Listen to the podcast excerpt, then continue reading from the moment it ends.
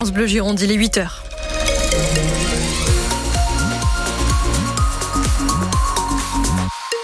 Journal Marie La circulation est fluide ce matin, Mariotos. oui, ça circule très très bien sur l'ensemble du réseau routier. Tout va bien sur la rocade, en intérieur comme en extérieur, sur les autoroutes aussi. Pas de difficulté à vous signaler non plus dans les transports en commun dans le centre-ville de Libourne et de Bordeaux. Ça roule, c'est les vacances, ça se voit et ça fait du bien. En revanche, côté météo, encore pas mal de gris aujourd'hui. Oui, il y a du brouillard aussi pour commencer la journée autour de l'estuaire de la Gironde et sur le sud-est du département. Ensuite, quelques timides éclaircies percent entre deux averses en fin de journée. Le vent souffle jusqu'à 75 km heure en rafale sur la côte et les températures remontent ce matin 8 degrés à Saint-Symphorien, 9 à Coutras, 10 à Margot, 11 au Ferret. Cet après-midi, on attend jusqu'à 12 degrés à Belin-Belier, 13 sur le bassin d'Arcachon, à Créon et Marcillac, 14 degrés à Langon et Bordeaux. Un non-lieu qui a bien du mal à passer dans le sud Gironde. C'est ce que demande le parquet de Bordeaux, ce non-lieu dans l'enquête sur l'incendie de l'Andiras à l'été 2022. De longues semaines de lutte contre les flammes qui ont ravagé 13 000 hectares en juillet, puis 7 000 hectares de forêt supplémentaires en août dans le sud Gironde. Des villages, des campings évacués, des rotations de Canadair à n'en plus finir dans la fournaise, mais toujours aucun responsable identifié. Le ou les auteurs courent toujours et c'est inacceptable pour les habitants et leurs élus, Thomas Cognac. C'est le moins que l'on puisse dire à écouter Ghislaine Charles. Elle a en elle. De la colère du fait que ça avance pas, ça c'est certain. Et la mère de Samagne. Je pense que tout le monde s'en fiche, c'est tout. Il y a des gens qui sont sur le carreau, il y a des gens qui ont tout perdu, mais c'est pas grave, tout va bien. Christophe, lui, est plus fataliste, même s'il a du mal à se remettre de la perte de sa maison.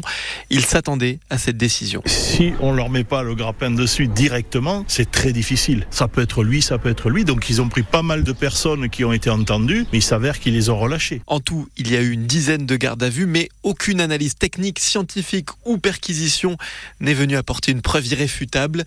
Ghislaine Charles. Ça laisse la porte ouverte à n'importe quel cinglé qui pourra recommencer. Et c'est aujourd'hui clairement la crainte sur place où la tension et la suspicion restent très fortes, explique Vincent Dedieu, le maire d'Aurigne. Cette personne, il faut qu'elle reste discrète, il faut pas qu'elle se vende parce qu'il ne faut pas que les habitants le sachent. Et c'est ce que j'avais dit à une époque, il vaut mieux que les gendarmes l'arrêtent plutôt que ce soit la population qui découvre qui c'est. C'est maintenant au juge d'instruction de suivre ou pas le parquet. Et si c'est le cas, l'enquête pourra toujours être rouverte en cas de nouvel élément jusqu'à la fin du délai de prescription. Il est de 20 ans pour cette affaire. Et ce non-lieu confirmé, il n'y aurait donc pas de procès pour cet incendie de l'Andiras. Une enquête est en cours rive droite à Bordeaux après le viol d'une jeune femme de 20 ans mardi soir dans un parking du quai des Champs près du pont de Pierre, nous apprend Sud-Ouest. La victime a rapidement donné l'alerte. Un suspect a été interpellé dans le quartier et placé en garde à vue.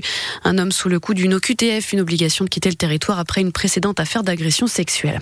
Hier soir, un accident de la route a fait un blessé grave sur l'A63 à hauteur de Cestas dans le sens Bayonne-Bordeaux. Un adolescent de 13 ans transféré en urgence absolue vers le CHU Pellegrin à Bordeaux. La collision entre quatre voitures a fait quatre autres blessés, dont deux petits garçons de 3 et 9 ans. Ouverture aujourd'hui devant la Cour d'assises spéciale de Paris du procès de l'attentat du marché de Noël de Strasbourg en 2018. Quatre hommes comparaissent pour cinq semaines, accusés d'avoir joué un rôle dans cette attaque qui a fait cinq morts, d'avoir notamment fourni des armes au terroriste shérif Shekat, abattu lui par la police deux jours plus tard. Un vote historique au Sénat hier soir. Annoncé par Gérard Larcher, le président du Sénat. Votant 339, exprimé 317, pour 267, contre 50, le Sénat a adopté. Les sénateurs ont voté pour l'inscription de la liberté, la liberté garantie aux femmes d'avoir accès à l'avortement dans la Constitution de la Ve République, malgré les réticences des élus de droite majoritaires au Palais du Luxembourg. Reste maintenant un ultime vote pour valider ce moment historique, Victoria Coussa. Tout est déjà sur les rails pour cette dernière étape, ce congrès au château de Versailles pour inscrire définitivement dans la Constitution la liberté garantie des femmes à avoir recours à l'avortement. Ce sera dès lundi après-midi à 15h30. Près d'un millier de parlementaires qui viendront en quart dans une même salle, un hémicycle le plus grand du pays. Yael Braun-Pivet, patronne de l'Assemblée nationale, présidera. Discours du Premier ministre, de chaque groupe politique des deux chambres. Puis, si trois cinquièmes du Parlement votent pour, ce qui sera très certainement le cas, il y aura derrière un moment symbolique, l'impression de la nouvelle version de la Constitution et le dépôt du sceau de la République. Parmi les réactions à ce vote du Sénat, hier celle d'Edwige Diaz, député Rassemblement national de la Gironde. Les Français ont du mal à se nourrir, les agriculteurs sont en crise. Là, on essaie de détourner l'attention et de faire croire qu'il s'agit d'une journée historique. Il y a d'autres urgences, a-t-elle déclaré sur BFM Télé. À gauche, le secrétaire national du Parti communiste, Fabien Roussel, écrit enfin sur le réseau X.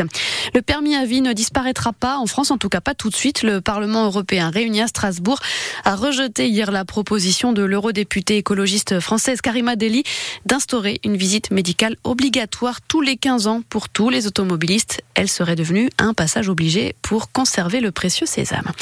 Les pêcheurs du golfe de Gascogne peuvent officiellement réclamer une compensation financière pour le mois de fermeture de la pêche en janvier-février.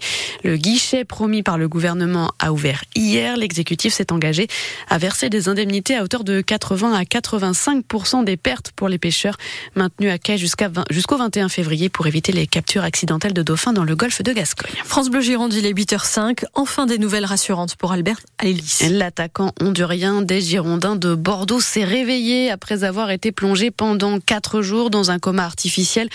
Après une intervention également ce week-end, Albert Ellis, victime d'un traumatisme crânien sévère suite à un choc avec un joueur de Guingamp samedi. La bonne nouvelle a été publiée dans un communiqué de la famille du joueur hier soir, Clément Carpentier. Nous sommes heureux de partager avec vous de premiers signes encourageants. Albert se réveille et semble récupérer progressivement. Ces mots, tout le monde les attendait depuis samedi soir. Ils viennent donc aujourd'hui confirmer l'amélioration de l'état de santé du Hondurien.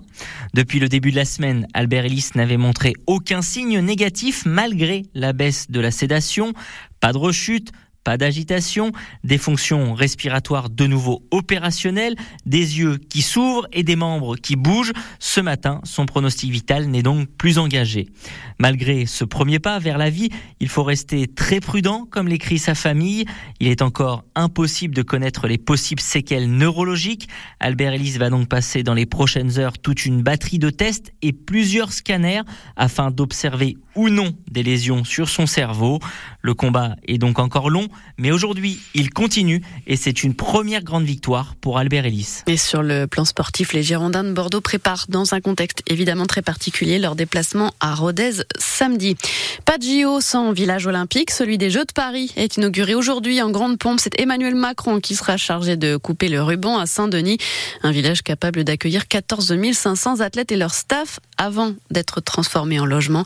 Avant de rejoindre cette ville, dans la ville de 82 bâtiments au nord de Paris, trois têtes d'affiche de la délégation belge d'athlétisme peaufineront leur préparation chez nous en Gironde.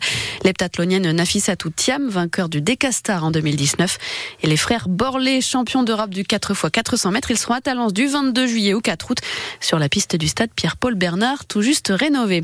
Et puis en rugby, encore un absent dans les rangs de l'UBB. Elle devra se passer de son deuxième ligne australien Kane Douglas pour la réception du Racing samedi, suspendu après avoir reçu trois cartons jaunes depuis le début de la saison.